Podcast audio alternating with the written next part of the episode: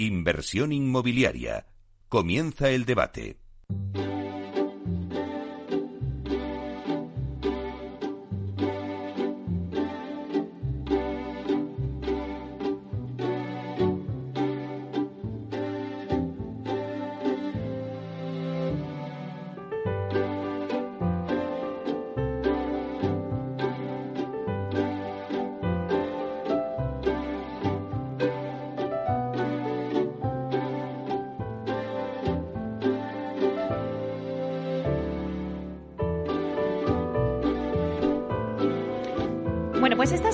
Escuchamos nos anuncia el tiempo del debate y hoy vamos a analizar la forma de reducir los tiempos en el sector inmobiliario en los desarrollos urbanísticos, eh, desde la generación de suelo hasta la finalización del activo.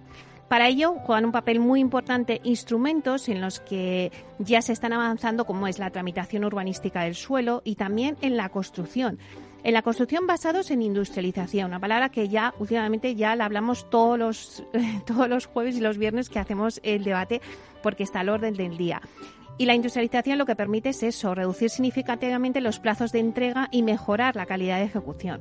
Bueno, se trata de buscar instrumentos para agilizar los procesos de construcción y buscar nuevas fórmulas para conseguir el objetivo de dar acceso a la vivienda por formatos como los que últimamente hemos visto de Build to Rent, construir para el alquiler, donde España acaba de entrar con una apuesta firme por la vivienda en alquiler. Todos estos temas los vamos a ir tratando con expertos del sector en nuestro debate que nos aportarán sus experiencias y casos reales que están ayudando a reducir los desarrollos urbanísticos.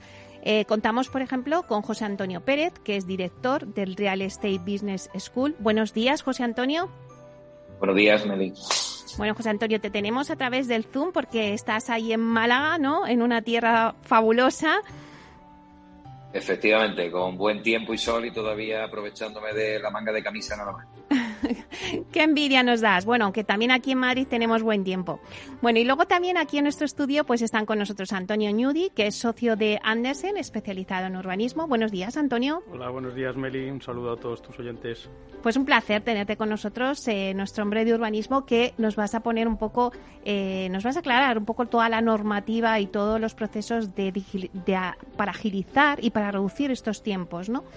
Eh, luego también contamos con Sandra Llorente, directora de innovación en Vía Agora y directora general del Ignum Tech. Buenos días, Sandra. Hola, buenos días, Meli. Muchas gracias por la invitación. Bueno, pues un placer tenerte aquí con nosotros, que nos vas a hablar un poco de todos los sistemas de industrialización que también reducen ¿no? estos tiempos. Y por último tenemos a David Ortega, que es director del Máster Inmobiliario MBAI. Buenos días, David. Buenos días, Meli, y un placer estar de nuevo aquí contigo. Bueno, nos contarás eh, vuestras encuestas y novedades que tenéis en el máster, que, va a aportar una, un gran valor a, este debate con todos los resultados que habéis obtenido de vuestros alumnos. Bueno, pues antes de comenzar el debate, a mí siempre me gusta hacer una ronda, una ronda para tomar un poco el pulso y que me deis vuestra opinión. Em, si queréis, empezamos contigo, José Antonio. Em, yo te preguntaría, ¿hemos conseguido reducir los tiempos en el sector inmobiliario? Meli, obviamente, también compartido con los compañeros de la mesa el debate y oyentes, si hablamos a nivel de lo que depende de nosotros, que es tener la licencia de obra y llegar a esa licencia de ocupación, pues lo estamos consiguiendo hacerlo lo más eficiente posible en tiempos, costes y, mejorando inclusive la calidad, ¿no? Hasta la prueba de las propias encuestas de satisfacción con los clientes y demás, y cómo han minimizado las reclamaciones en materia de vivienda. Pero ojo, donde creo que está el gran escollo en cómo llegamos desde que se inicia una compra de un suelo o un plan parcial que no está desarrollado, incluso con aprobación inicial, hasta esa licencia de obra o licencia de urbanización. Ahí sí sigue siendo prácticamente casi una aleatoriedad en los 8.000 municipios de este país, ¿no? Bueno, vamos a ver si piensas y también, eh, Antonio, ¿hemos conseguido reducir los tiempos en el sector inmobiliario o, como dice José Antonio, eh, que bueno, pues que el escollo está sobre todo en ese, en ese inicio del plan parcial hasta la licencia de obra. Eh, bueno, buenos días, Meli. José Antonio ha dado alguna, algunas pinceladas, algunas claves. Al final, nuestro sistema eh, legal urbanístico es un sistema excesivamente complejo, con una complejidad normativa enorme y con una distribución de competencias entre Estado, comunidad autónoma y ayuntamientos que lo hacen, si cabe, aún más difícil de, de digerir, ¿no? Eh, en este sentido, yo creo que las administraciones en general y en particular las administraciones de, Madrid sí que están trabajando de una manera muy determinante en reducir esos plazos ¿no? de los que has hablado. Plazos eh, que tienen que ver con la transformación urbanística del suelo, que al final no deja de ser la materia prima de lo que luego son pues, los eh, elementos constructivos, como puede ser una vivienda, como puede ser un local comercial o una nave logística, por ejemplo. Y luego, en una segunda fase, la tramitación de licencias, que ya es más competencia del ayuntamiento y que eh, donde sí que podemos ver cómo el ayuntamiento pues está el ayuntamiento de Madrid está trabajando también y si queréis ahora entramos un poco más en detalle en qué instrumentos está articulando para producir pues esa mejora ¿no? en los plazos de concesión y otorgamiento de las licencias. Sandra, ¿cuál es tu opinión? ¿Hemos conseguido reducir los tiempos en el sector inmobiliario? Bueno, pues yo creo que en cuanto eh, después de esa licencia de obra, ¿no? Un poco viendo el tema de la industrialización, creo que todavía estamos en proceso pero todavía eh, nos queda mucho por hacer. Yo recuerdo cuando nosotros implementamos eh, BIM allá por el año 2012, se empezaba a oír hablar de BIM, eh, que era el futuro, y bueno, y, y, yo creo que diez años después ya hay empresas, muchas del sector, que lo tienen internalizado en sus, en sus procesos, y yo creo que vamos por el mismo camino con la industrialización. ¿no? Creo que va a ser más rápido porque en este caso nos vamos a ver obligado por la carestía de mano de obra que ya llega, por la subida de la materia prima que ya llega. Entonces yo creo que va a ser un, bueno pues una introducción de, sistemas industrializados más rápida de lo que ha sido BIM. Pero bueno, estamos en el camino sobre todo porque ya oímos hablar de ello y ya la gente tiene mucho interés, pero todavía todavía estamos en un periodo muy muy incipiente de, la concepción de, sistemas industrializados. David, ¿lo hemos conseguido o estamos en ese camino incipiente, como dice Sandra? Yo comparto todo lo que ha dicho tanto Sandra, Antonio como José Antonio. Eh, a mi modo de entender y por lo que hemos podido extraer de las encuestas que, han remitido a la escuela, pues todo lo que es el ecosistema de, la escuela en sí, eh, yo creo que la reducción de tiempos ha sido muy poca, ¿de acuerdo? Es decir, el avance que hemos tenido ha sido, ha sido mínimo, ¿no? Si analizamos desde un punto de vista urbanístico, yo creo que en la LPO y a lo mejor en esas licencias más cercanas a la finalización de obra sí se percibe un, avance, pero en función que nos vamos alejando a todo lo que es la gestión o el desarrollo del suelo, todo lo que puede ser tramitación de una reparcelación o incluso de un plan de sectorización, pues los avances que ha habido entiendo que han sido, han sido mínimos, ¿no? Creo que sí hay un gran avance en todo lo que es la industrialización, ¿de acuerdo? Pero el volumen de viviendas que podemos desarrollar en este aspecto, pues es mínimo y hace que, esta reducción en tiempos en el sector inmobiliario, pues las encuestas nos dicen que ha sido muy, muy poca. Bueno, pues vamos ya en materia. Antes nos decías, eh, Antonio, eh, que bueno, pues que ya la administración en Madrid ya estaba trabajando. ¿En qué eh, materias o en qué instrumentos está trabajando para avanzar en la reducción de los tiempos? Bueno, pues entrando ya más en detalle y desde el año 2020 y además con ocasión de, la pandemia yo creo que las administraciones, tanto autonómica como municipal de, la, de nuestro entorno, de la Comunidad de Madrid, pues eh, son conscientes de que el sector inmobiliario es un sector que dinamiza la economía, que crea empleo y en ese año, en el año 2020, el año pasado más que nunca, pues era necesario arbitrar medidas que fomenten pues esa recuperación económica tan necesaria. ¿no? Y en esta línea, por parte de la Comunidad de Madrid, dentro del ámbito de sus competencias en materia de ordenación eh, del territorio, pues se aprobó la Ley 1-2020, que entró en vigor el, 4 de noviembre del año 2020 y que establece la declaración responsable como el sistema eh, generalizado, por decirlo de alguna forma, para la tramitación de, autorizaciones urbanísticas. Hasta entonces existía para eh, el régimen de actividades, pero ahora se incorpora para las eh, actuaciones urbanísticas, es decir, para al final la construcción o, la primera ocupación de los edificios, que hasta ahora eh, pues no existía. ¿no? Esa, esa ley 1-2020, que como digo entró en vigor a final del año pasado, obligaba a su vez a los ayuntamientos a actualizar a sus ordenanzas municipales de tramitación de licencias. Y eso lo uno ahora con las actuaciones que ha hecho el ayuntamiento. Además de, ello, que ahora lo comentaré, pues el ayuntamiento, en la Comunidad de Madrid, perdón, sé que está trabajando también en una modificación de la ley del suelo de la Comunidad de Madrid, que es del año 2001, que fijaos si, si ha llovido ya desde entonces y, es necesaria esa actualización para eh, favorecer también una tramitación más ágil de los instrumentos de planeamiento, que al final es competencia de la Comunidad de Madrid. Como decía antes, el Ayuntamiento de Madrid, en función de, de, esa, mm, ese guante que recoge también de agilizar los trámites urbanísticos, pues ya aprobó en el año 2020 un plan de choque donde venía a incorporar pues eh, los elementos tecnológicos en la tramitación de las licencias con el sistema BIM. Y además eh, recientemente pues ha, aprobado inicialmente una nueva ordenanza de tramitación de licencias y agrupa la ordenanza de tramitación de, licencias urbanísticas que es del año 2004 y la de y la de actividades que es del año 2014 en una única ordenanza aparte de que es una única ordenanza, esa ordenanza va también muy dirigida a poder agilizar los trámites eh, del otorgamiento de las licencias, bien sea a través de declaración responsable o de lo que conocemos como licencia ordinaria. Em, esta ordenanza está ahora mismo en exposición pública, ha sido aprobada inicialmente el 30 de septiembre de, este año y esperamos que en el año que, en el que estamos, en el año 2021, entre en vigor. Las principales novedades de esta ordenanza pues son la declaración responsable como medio de intervención general, como decía antes, en lugar de la licencia, que solamente se va a usar en casos justificados como las obras de nueva planta, por ejemplo eh, se incorpora una figura que es la licencia básica, que va a permitir hacer determinados elementos constructivos en, obras de, importancia y de envergadura.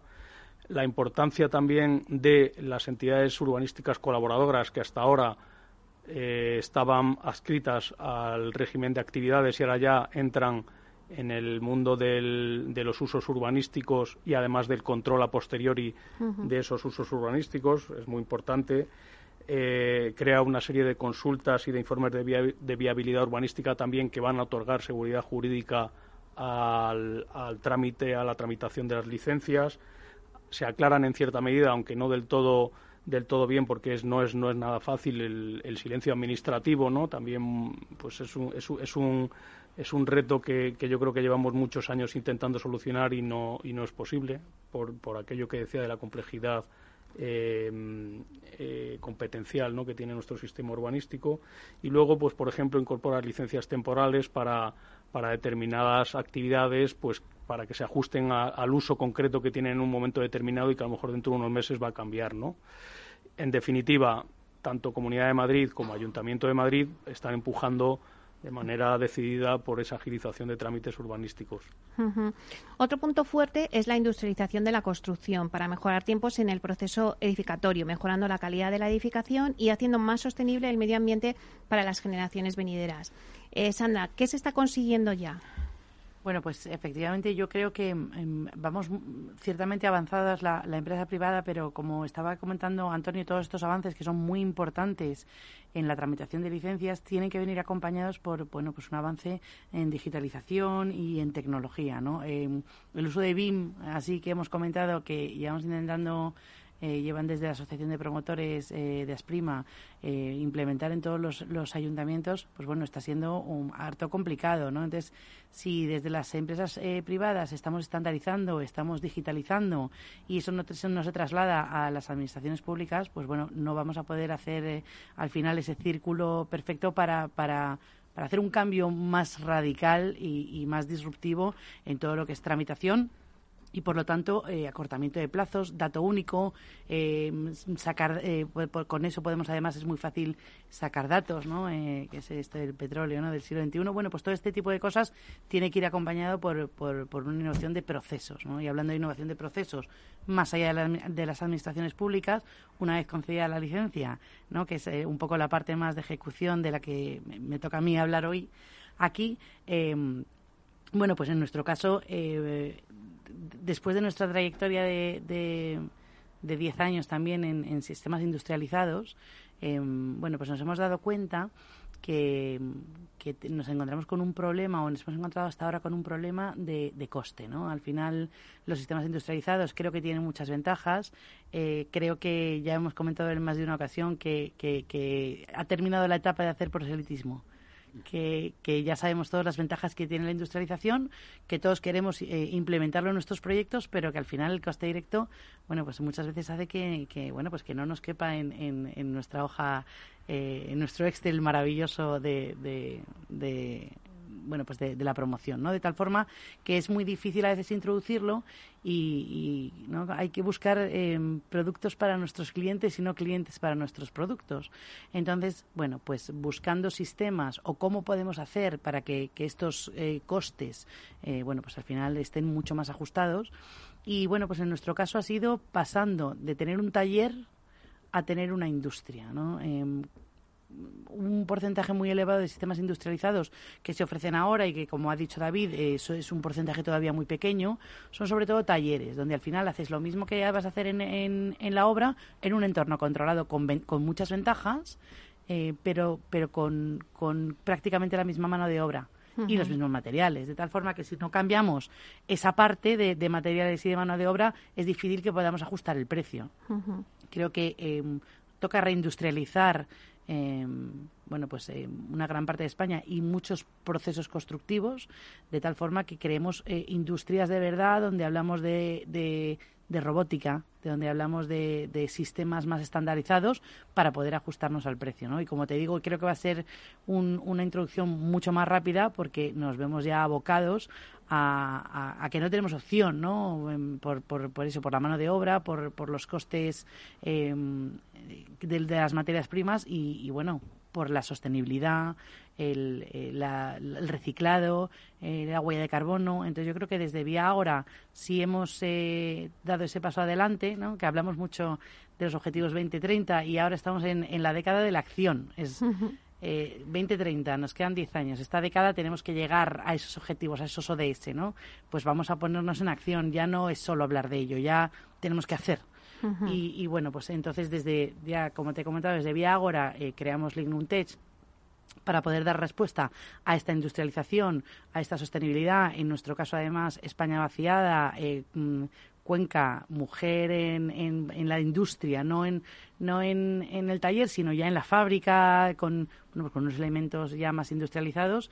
Y bueno, pues con toda esa parte buscando también vigilancia tecnológica y, y no solo desde el Ignuntech aportando nuestro granito de arena en soluciones que no existen, sino bueno, haciendo vigilancia tecnológica y hay también sistemas muy interesantes en el sector que nos ofrece la posibilidad de reducir esos plazos no haciendo lo mismo, ¿no? sino haciéndolo de manera diferente con otros actores que hay en el mercado y que nosotros podemos y de hecho estamos implementando en alguna de nuestras promociones. Bueno, José Antonio, eh, han dado en la mesa muchas pistas. Eh, han hablado ahora mismo, eh, Sandra ha hablado de los costes de los materiales, ha hablado de la falta de mano de obra cualificada. Bueno, yo creo que pista más que suficiente, Mary, como para que el debate lo extendamos a todo lo que queda del año, ¿no? Pero bueno, por ir ganar un poquito, como bien dice Sandra y Antonio también con ese capote un poco con la administración y el entramado jurídico, eh, yo me quedo un poco con que los productos hay que adaptarlos a los clientes y estamos viviendo casi esquizofrenia o bipolaridad cuando desde el sector privado, eh, con inteligencia artificial, con tecnología blockchain, con incluso smart contract y demás, hacemos posible entender las necesidades de los clientes, procesarlas automáticamente, diseñar conceptos aplicando tecnologías como el BIM u otras y proyectos, como dice Sandra, ahora mismo con la innovación y con la industrialización, proyectos que participamos con aquí en el Polo Tecnológico de la Universidad de Málaga a nivel internacional, con cadena, con la cadena de valor del sector de la construcción y el ecosistema que hablaba David antes.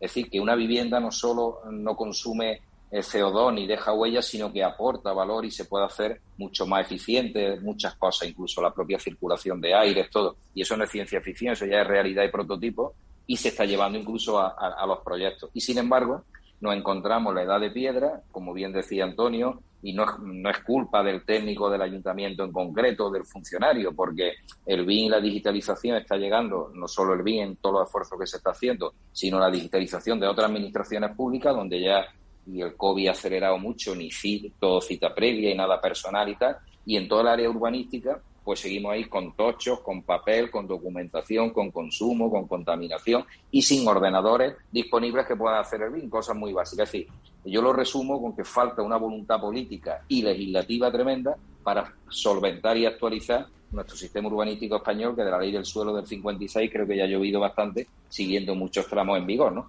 Algo tan simple como el silencio administrativo positivo, que para eso están los tiempos a los que atenerse y el capital, porque al final, en esta reducción de tiempo, lo que buscamos una eficiencia con la incorporación, obviamente, afortunadamente, de una mano de obra especializada, donde ya el concepto fuerza en la construcción viene sustituido por talento tanto masculino, femenino, independiente de sus orígenes, siempre que ese talento y esfuerzo añaden una cadena de valor a ese clúster inmobiliario cada día mejor, porque el objetivo es hacer el más asequible el pago mensual para que se pueda disfrutar de otras cosas, sea en alquiler o sea en hipoteca. Es que un mes de reducción de tiempo en construcción, que ya es un éxito con la industrialización, por supuesto, cumplir los tiempos pactados de entrega de una vivienda y a partir de ahí mejorarlo, absorbe incrementos de IPC de la vivienda. Pero es que si hablamos de años en procesos urbanísticos, después se explicaría por qué el incremento de un precio de la vivienda con la repercusión correspondiente de ese suelo se llega a dos dígitos. Es que eso es lo que nos estamos jugando. Y no puede ser, como datos que podrá dar ahora David, de tiempos medios de obtener una licencia, incluso la de ocupación, que he dicho antes, nuestro tiempo de licencia de obra ocupación, rectifico, desde que tenemos la licencia de obra hasta que ponemos el último ladrillo, el último certificado inmaculado, la última placa tal y cual, porque a partir de ahí, X tiempo para tener la licencia de ocupación, que vuelva a ser otra ineficacia de costes, que probablemente el que cobre los gastos financieros estará encantado, pero que no es una eficacia para el sistema en su globalidad. Y creo que nos jugamos mucho entre todos para hacer que los ecosistemas, donde conviven perfectamente todas las especies, pero sean sostenibles en el tiempo. Claro, eso es muy importante lo que estás diciendo, José Antonio. Eh, nos vamos a ir un breve momento a publicidad, pero luego vamos a conectar contigo, David, porque nos interesa mucho qué es lo que han dicho eh, vuestros alumnos de cómo reducir los tiempos. Eh, volvemos en unos minutos, estamos de vuelta aquí con el debate.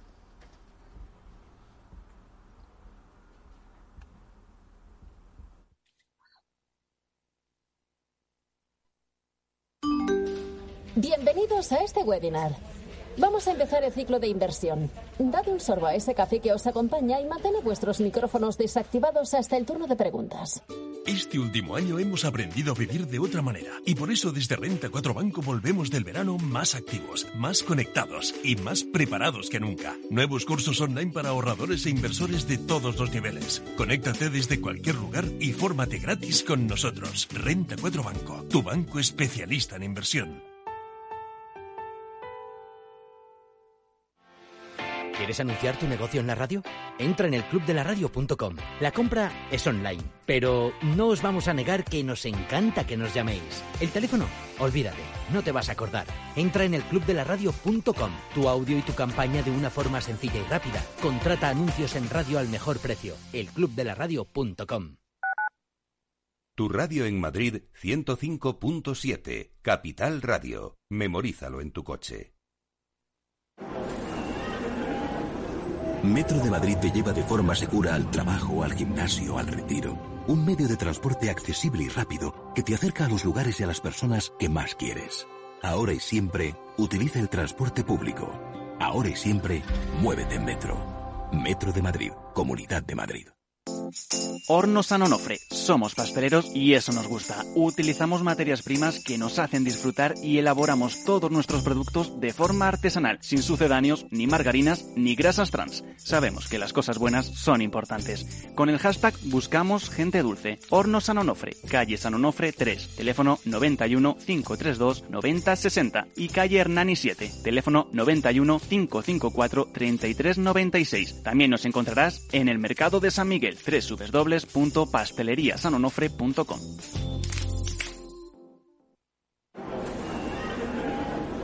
Metro de Madrid te lleva de forma segura al trabajo, al gimnasio, al retiro. Un medio de transporte accesible y rápido que te acerca a los lugares y a las personas que más quieres. Ahora y siempre, utiliza el transporte público. Ahora y siempre, muévete en Metro. Metro de Madrid, Comunidad de Madrid. Esto te estás perdiendo si no escuchas a Rocío Arbiza en Mercado Abierto.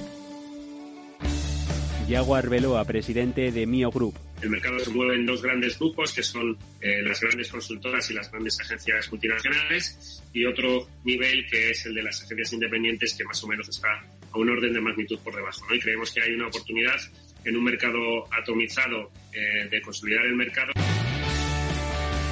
Mercado Abierto con Rocío Arbiza.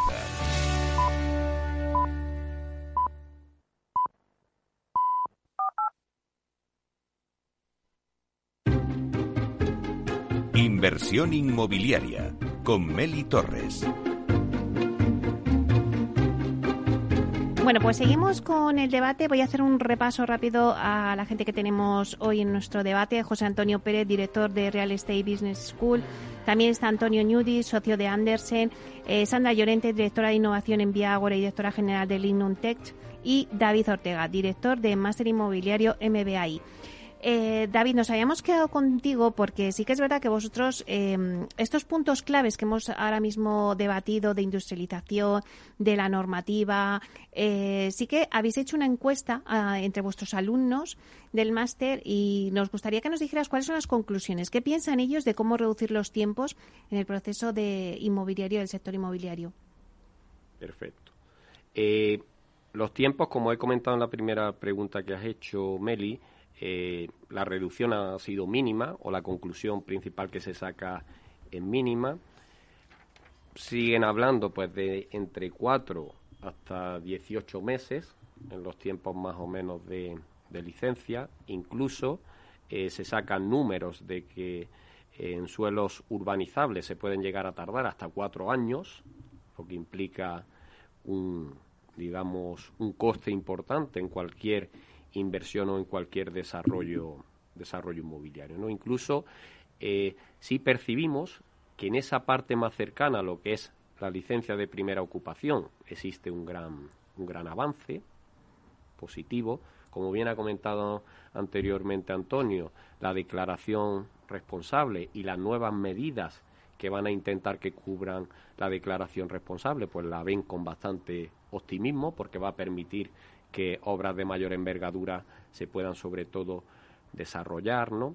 Y sobre todo donde se siguen viendo los escollos, y ahí también en la colación a lo que ha comentado eh, Antonio, tanto en todo lo que es la parte de ejecución o todo lo que es la parte de gestión, en los proyectos de reparcelación siguen siendo bastante tediosos y sobre todo bastante tediosos en lo que es la recabación de propietario, la comunicación, es decir, es como una de las líneas fundamentales eh, que los alumnos hacen un mayor un mayor hincapié no la parte digamos de la de la reparcelación no ya los planes de sectorización pues tienen unos tiempos más cortos y más acordes un poco a su a sus experiencias no incluso en, en un proyecto de urbanización algunos de los alumnos sí eh, comentarlo un poco como no, no, no como, como norma, sino como un poco como un matiz, En un suelo urbano, pues llegar a tardar hasta 18, 18 meses, ¿no?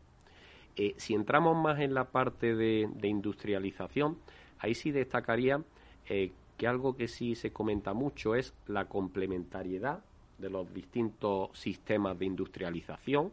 Tenemos el 2D, tenemos el 3D, el revestimiento en madera, como comenta como comenta Sandra, y eh, se habla mucho de una programación previa, ¿de acuerdo? Y sobre todo un buen diseño por parte de los arquitectos, ¿no? Y sobre todo, pues intentar eh, contar con los mejores contratistas, ¿no? Pero sobre todo nos hablan de eso, de que deben valorar sobre todo la complementariedad de los distintos sistemas eh, de construcción que, que existen. Esos son los rasgos principales que yo destacaría o que creo que deben hacer más, más incidencia. Hay otro tema que es importante, em, bueno, pues sobre todo si los fondos los fondos de inversión internacional, que son los que buscan las mejores TIR, que son la tasa interna de retorno, eh, ¿cómo están viendo este proceso de desarrollos urbanísticos en España? No sé si José Antonio nos quieres comentar algo sobre esto. Pues si estuviera en sus propias carnes, obviamente tengo que comprar suelo muy barato para poder soportar esto, la TIR, porque la TIR ellos no es capricho.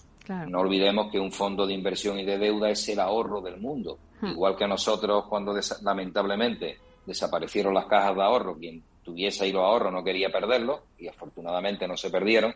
El ahorrador que tiene el dinero en un fondo de inversión quiere su capital y sus intereses, según esté jugando la relación. Luego ellos se ven obligados a garantizar esos capitales, devolver sus intereses, más cobrar sus sueldos, sus gastos generales y todas esas cosas. Porque llegar a una transferencia de cientos de millones vía Luxemburgo, vía Londres o como corresponda legalmente, cumpliendo blanqueo capitales, todo por supuesto, y transparencia fiscal absoluta, cuesta dinero y tienen que retornarlo con la TIR de los proyectos. Luego, a más tiempo, menor TIR. Era la fórmula del carrete de la EGB de mis tiempos. Capital por rédito y por tiempo. Cuanto más minimicemos el tiempo, oye, o la vivienda más barata o ellos sacan su tipo de interés, o si el mercado le paga y no hay más oferta disponible, podríamos estar provocando monopolio subida de precios. De ahí el hincapié a que tiene que haber oferta disponible y tenemos un techo que con toda la industrialización, con nuestra capacidad constructiva, pasar de 100.000 viviendas construidas con, en toda España, con una demanda que está con necesidades y que sigue ahí presionando, oye, nos está costando la misma vida.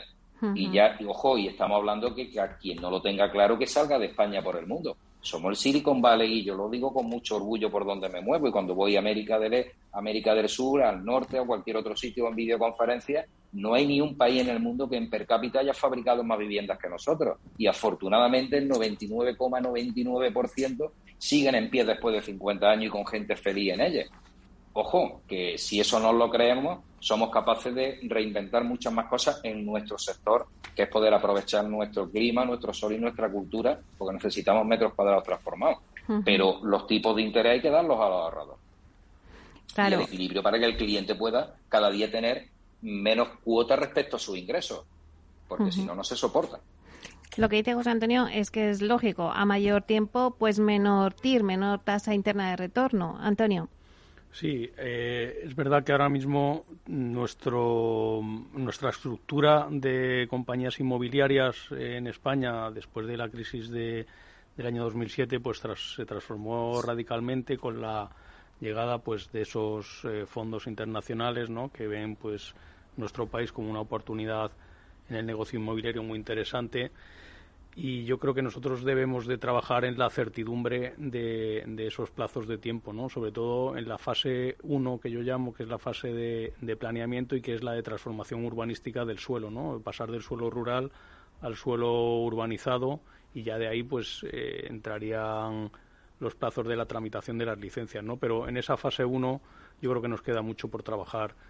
Eh, en mi responsabilidad, por ejemplo, como, como gerente de uno, de uno de los grandes desarrollos del sureste de los cerros y, como hablaba al principio en esa fábrica ¿no? de, de la materia prima de, de, la vivienda, pues fijaos que en la estrategia del sureste tenemos unas 110.000 viviendas en cartera esperando a poder ser desarrolladas. ¿no? Eh, la estrategia del sureste, igual que ocurrió con Madrid Nuevo Norte, son ámbitos de desarrollo urbanístico que llevan más de 25 años desde que se inició su tramitación. Yo creo que eso, eso no es soportable.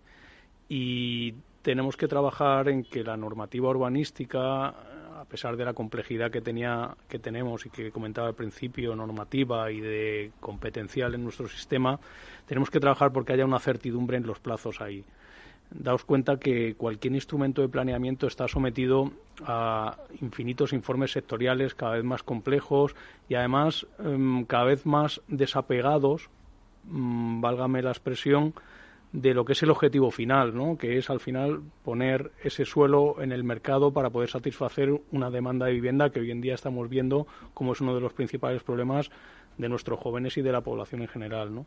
Entonces ahí eh, debemos trabajar seriamente tanto el sector privado como las administraciones públicas en establecer unos plazos determinados de tiempo y en crear figuras, por ejemplo, como ese coordinador ah, eh, que forme parte del ámbito ¿no? de la administración, que coordine esos informes sectoriales que pueden venir pues desde el Ministerio de Fomento, de carreteras de la comunidad autónoma que sea, de medio ambiente, de, de impacto de género, o sea, una figura que al final tenga esa visión global del desarrollo urbanístico y que no venga un informe deslavazado y que no tenga eh, en consideración cuál es el objetivo final ¿no? del proyecto. Yo creo que esa figura, por ejemplo, eh, colaboración público-privada al final entre el, entre el desarrollador de suelo, que normalmente es un privado, y la administración pública, que tiene que someter a control, evidentemente, ese desarrollo urbanístico, pues puede hacer de enlace y, y facilitar un poco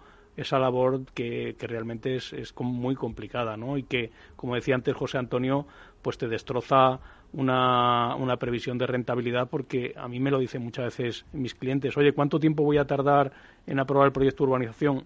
No, no le puedo dar un plazo. O sea, y eso realmente te crea un desasosiego tremendo porque, porque claro, si, eh, si yo tardo seis meses más en obtener esa aprobación del proyecto de urbanización, pues a lo mejor ese proyecto que inicialmente parecía rentable deja de serlo automáticamente. ¿Cómo podemos dar seguridad a los fondos internacionales, David? Seguridad, pues yo creo que uno de los requisitos fundamentales es no cambiar mucho las reglas del juego, claro. porque si, si cambias las reglas del juego, cuando has hecho tu inversión, pues eso te obliga a que al final tengas que reajustar el business plan que, que has hecho en el, en, el primer momento y sobre todo yo creo que eh, la seguridad jurídica es, es fundamental. ¿no?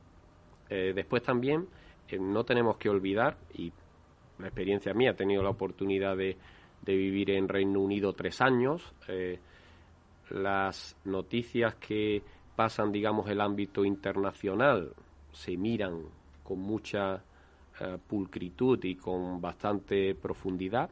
Y no tenemos que olvidar que cualquier medida que se lance desde aquí puede hacer que cualquier persona en Estados Unidos o en cualquier parte del globo terráqueo pues cambie sus decisiones de inversión y el capital, lo queramos o no, es miedoso, ¿no? Es decir, hoy puede estar aquí y el día de mañana pues puede estar abandonando las inversiones que, que destina a este a este país, ¿no? Entonces considero que es fundamental no cambiar las reglas del juego mucho y sobre todo pues la mayor seguridad jurídica. Claro, hemos hablado del inversor, pero vamos a hablar del cliente final. Eh, al disponer de tiempos más cortos para la generación de vivienda, el gran beneficiado es el cliente final. Sandra, eh, de esta manera puedo obtener una vivienda donde el promotor pues incurre en menores costos financieros, en tiempo de fabricación del producto, que es lo que comentabas tú antes. Entonces, todo revierte en eh, un beneficio para el usuario final, que es el cliente. Bueno, a ver, yo ahí tengo mis, mis dudas, ¿no? Yo creo que dentro del compendio de todo lo que estamos hablando, eh, a mí me encanta la magia de los plazos en, en, la, en, la, parte de construcción, ¿no? 50 mm, viviendas, 18 meses. 200 viviendas, 18 meses. Fachada industrializada, 18 meses. Baños industrializados, o sea, al final los plazos, independientemente de lo que tú metas en la coctelera, son siempre los mismos, ¿no? y, y, hay veces que son largos y hay veces que son cortos. Y yo creo que eso tenemos que ser un poco, o sea, ajustarlo un poco más. Nos pasa lo mismo cuando desarrollamos el proyecto. Si queremos un proyecto que esté en BIM, pues tiene un plazo un poquito mayor porque defines mucho más que, si lo haces en, en, AutoCAD, por ejemplo, ¿no? Em, los proyectos son mucho más complejos, estamos hablando de smart homes, estamos hablando de, de, instalaciones mucho más complejas, por lo cual al final la redacción de proyecto y la ejecución de esas partidas es que, bueno, pues tienen, son más complejas y necesitan más plazo, ¿no? Eh, ya te digo, yo creo que en los 18 meses no cabe todo y hay veces que nos ponemos, nos dejamos un margen em, que son dos o tres meses por si acaso no terminamos y, podríamos hacer esa entrega eh, antes porque estamos implementando sistemas que nos van a valer para, para, para entregar antes el, producto final. Y hay veces que, bueno, pues que tenemos que, poner en nuestra cuenta, no hacernos trampas a solitario y poner en la cuenta de resultados la realidad. Y si no son 18 y son 20, porque lo voy a hacer de forma tradicional, pues tengo que poner los 20 meses, porque si no voy a incurrir en más inseguridad, en, en, mayor accidentalidad laboral y, y, en, y, bueno y en mayor posventa, ¿no? Porque al final, bueno, pues los plazos, eh, bueno, cabe lo que cabe. Entonces, eh, si queremos reducir los plazos, muchas veces es a costa de aumentar el coste directo, eh, por lo cual ese margen se queda en margen financiero. Y, y, a lo mejor es simplemente lo que necesitas para realmente que, te, que, al final la, la promoción entre en, en bueno pues en, en, los gastos que tú tenías estimados eh, simplemente yo creo que te da certeza te da certidumbre más que más que ahorro de, económico. Yo creo que te tienes una certidumbre y eso al final bueno pues eh, yo creo que te penaliza menos la, la bueno, pues el, el, producto final, pero no creo que a día de hoy, con la, subida que tenemos, sí que podemos a lo mejor eh, hacer de colchón para que no impacte tanto la subida de materias primas, pero no creo que vaya a ser un ahorro económico en la entrega de viviendas, ¿no? Eh, y además tenemos muchos otros frentes abiertos porque estamos hablando de la obra, de la obra nueva, ¿no?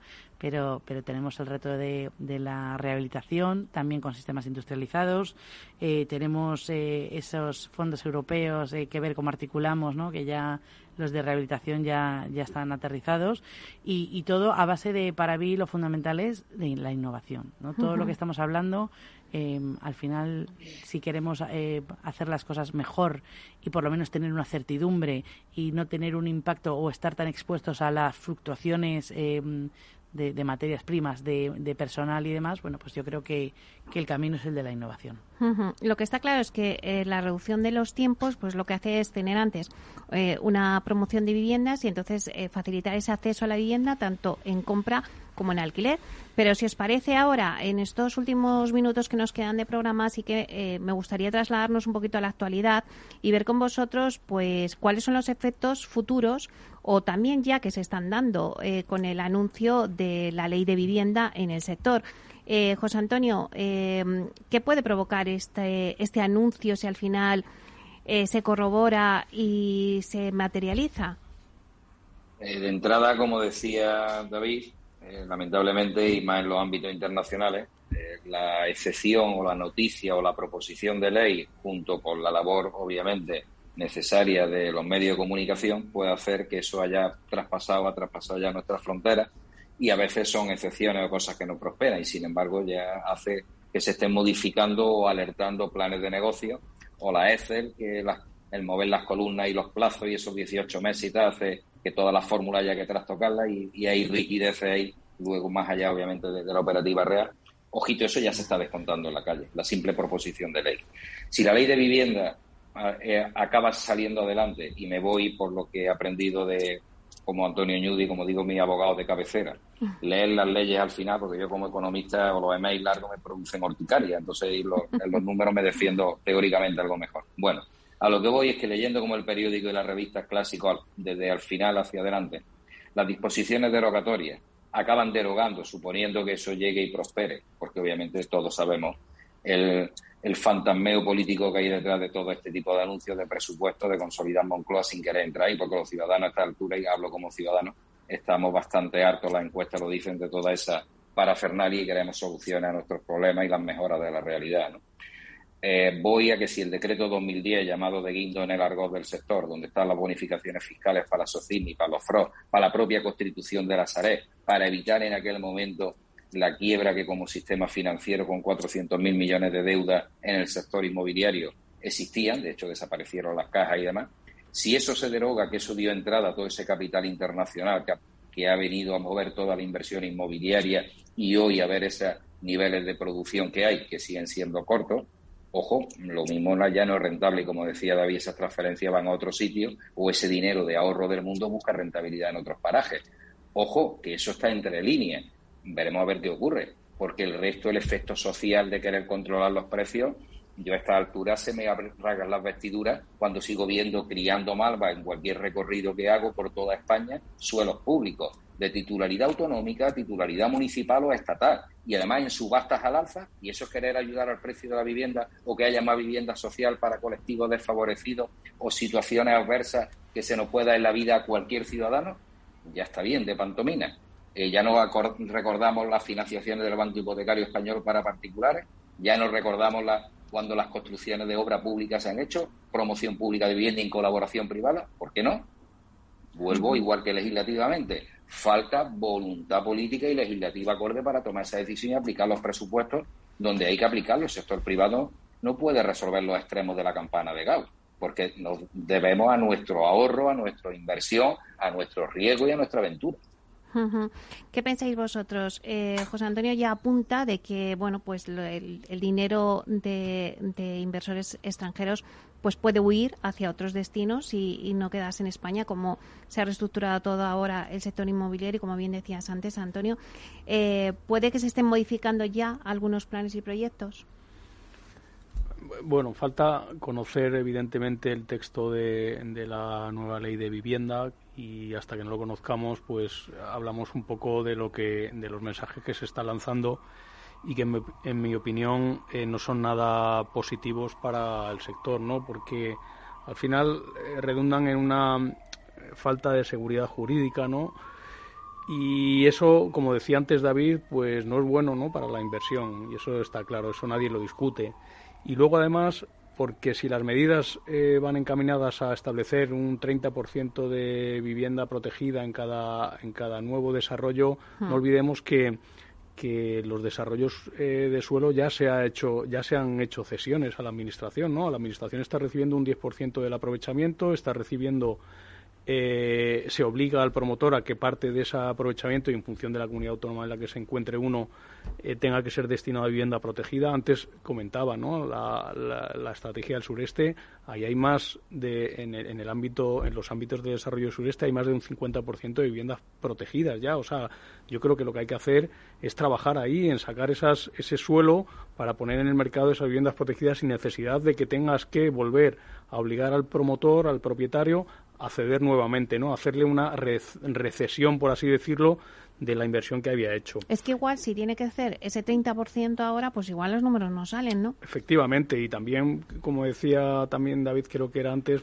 cambiar las reglas pues a final del partido, como ha pasado en otras ah. industrias como como las renovables, pues eh, el, efecto que ha provocado en la inversión es impactante, es negativo. Y luego, además, es que yo considero que no son medidas eficaces, ¿no? que hay otras fórmulas que ya tenemos para, para esa política de vivienda. ¿Quién va a decir que es una zona tensionada para limitar un precio de alquiler? Las comunidades autónomas, ¿no? Al final van a tener que describir cómo, cómo eh, es una zona tensionada o no es tensionada para esa limitación. Y yo creo que al final hay muchas comunidades autónomas que no lo harán. O aumentar el precio del IBI que es una competencia de los ayuntamientos pues habrá muchos que no lo harán. Al final es mucho ruido y lo que crea ese ruido es inseguridad jurídica para medidas que al final ya digo que no creo que vayan a ser eficaces para el objetivo que se persigue que es lícito ¿eh? viviendas para los jóvenes Sandra, ¿cuál es tu opinión? Bueno, pues yo creo que efectivamente tenemos que esperar a ver el texto. Y, em, bueno, los plazos que manejan las administraciones públicas, em, eh, no, es posible que en esta legislatura se pueda aprobar esa ley, por lo cual, bueno, pues yo creo que efectivamente es un, globo sonda que tendrá otras.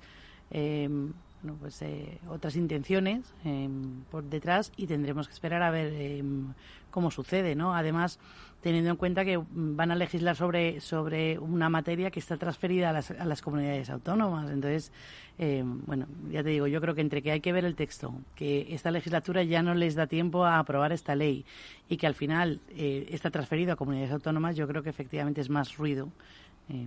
Que realidad, pero bueno, estaremos atentos a ver cómo claro, pero eh, todo ese ruido que está es lo que también decíamos, ¿no? Que al final se, las consecuencias es esa inseguridad jurídica de cara al inversor eh, extranjero de decir, bueno, vamos a esperar a ver qué pasa, ¿no? O qué sale. Entonces, si se están pagando proyectos o por lo menos se están modificando, ¿no? O sea, ya tiene consecuencias, aunque sea eh, bueno, pues esas, ese anuncio ya está teniendo consecuencias en el mercado, ¿no?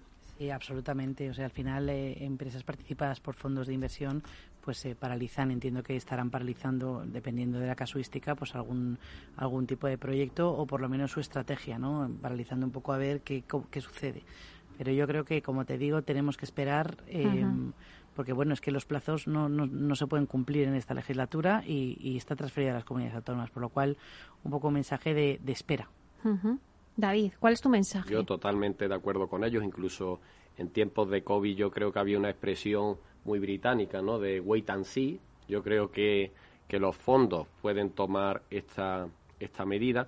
Muy de acuerdo tanto con Sandra como con Antonio que eh, quizá la noticia que se ha lanzado, lo que va a ser su implementación o su aplicación, puede crear al final reinos de taifas, es decir, que dentro del propio país haya zonas donde tengamos apetito por invertir y otras zonas donde se descarte esa, esa inversión, ¿no? Y yo considero eh, que las líneas fundamentales, y esto es algo que, que, alguien que ha estudiado economía como yo, es básico de la, de la carrera, ¿no? Existe un tema que es la oferta y la demanda.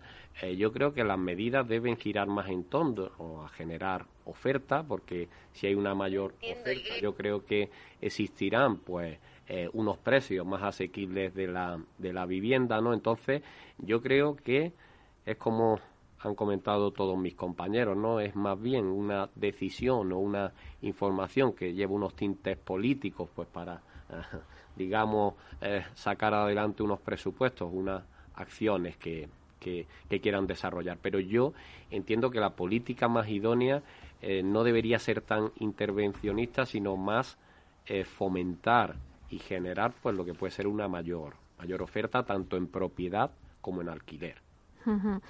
Bueno, pues yo creo que hasta aquí el debate de hoy. Eh, daros las gracias por, por, bueno, pues saber un poquito, un poco de luz eh, lo que hace falta. Antes lo decía David, ¿no? Sí que es verdad que se ha avanzado en reducir los tiempos a esa primera licencia, pero luego queda, y como decía también Antonio José Antonio y Sandra, pues todo ese desarrollo de suelo urbano hasta que haces todo el planeamiento, que ahí todavía hay que trabajar y hay mucho camino por recorrer, ¿no? Que decías antes tú, Sandra.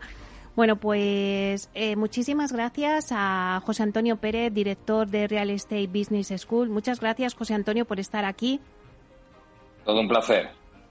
Bueno, muchísimas gracias también a Antonio Ñudi, socio de Andersen. Eh, muchísimas gracias, Antonio, por esclarecernos un poco eh, lo bueno, pues los pasos que está dando la normativa, ¿no? Muchas gracias por invitarme, Meli. Gracias también a Sandra Llorente, directora de innovación en Vía Agora y directora general del Inontech. Muchas gracias, Sandra, por este debate. Muchas gracias, Meli, y encantada de volver a estar aquí con vosotros. Y bueno, David Ortega, director del Máster Inmobiliario MBAI, muchísimas gracias por además eh, traernos pues esas conclusiones de tus alumnos, que también tenéis ahora brevemente también vuestro... empieza vuestro máster ya. El viernes 22 nos acompañará Antonio Ñudi, que también es profesor de, la escuela. Juan Antonio Gómez Pintado también estará en ese acto de, apertura. Pues nada, os deseamos muchísima suerte para este nuevo comienzo de curso.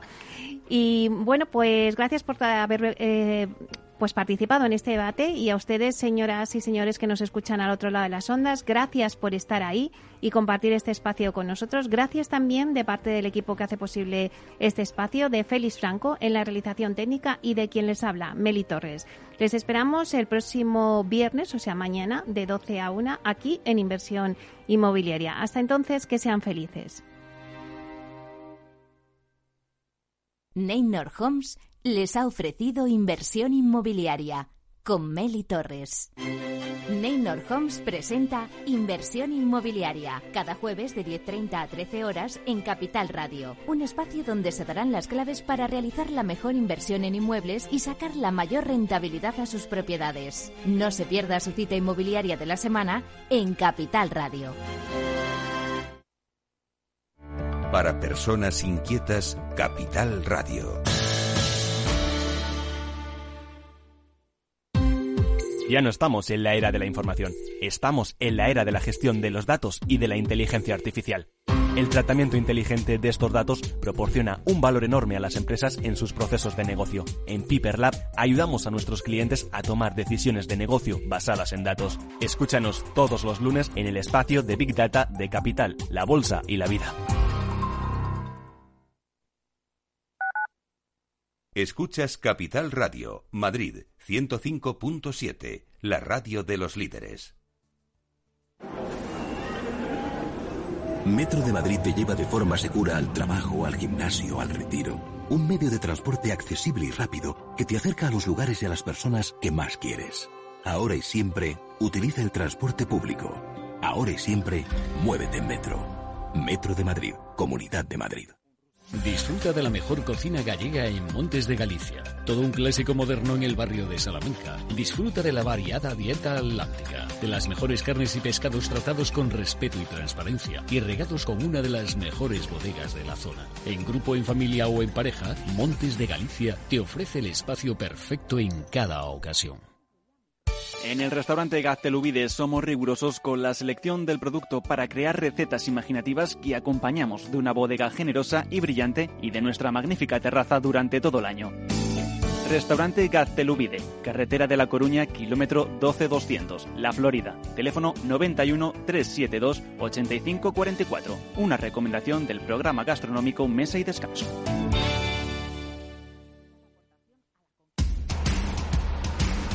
No pierdas detalle de todo lo que afecta a tus inversiones y a tu bolsillo. Toda la información en Mercado Abierto con Rocío Arbiza, de 4 a 7 de la tarde en Capital Radio.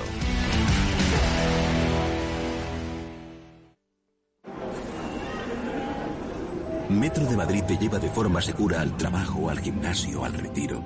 Un medio de transporte accesible y rápido que te acerca a los lugares y a las personas que más quieres. Ahora y siempre, utiliza el transporte público. Ahora y siempre, muévete en Metro. Metro de Madrid, Comunidad de Madrid. Capital Radio. Siente la economía.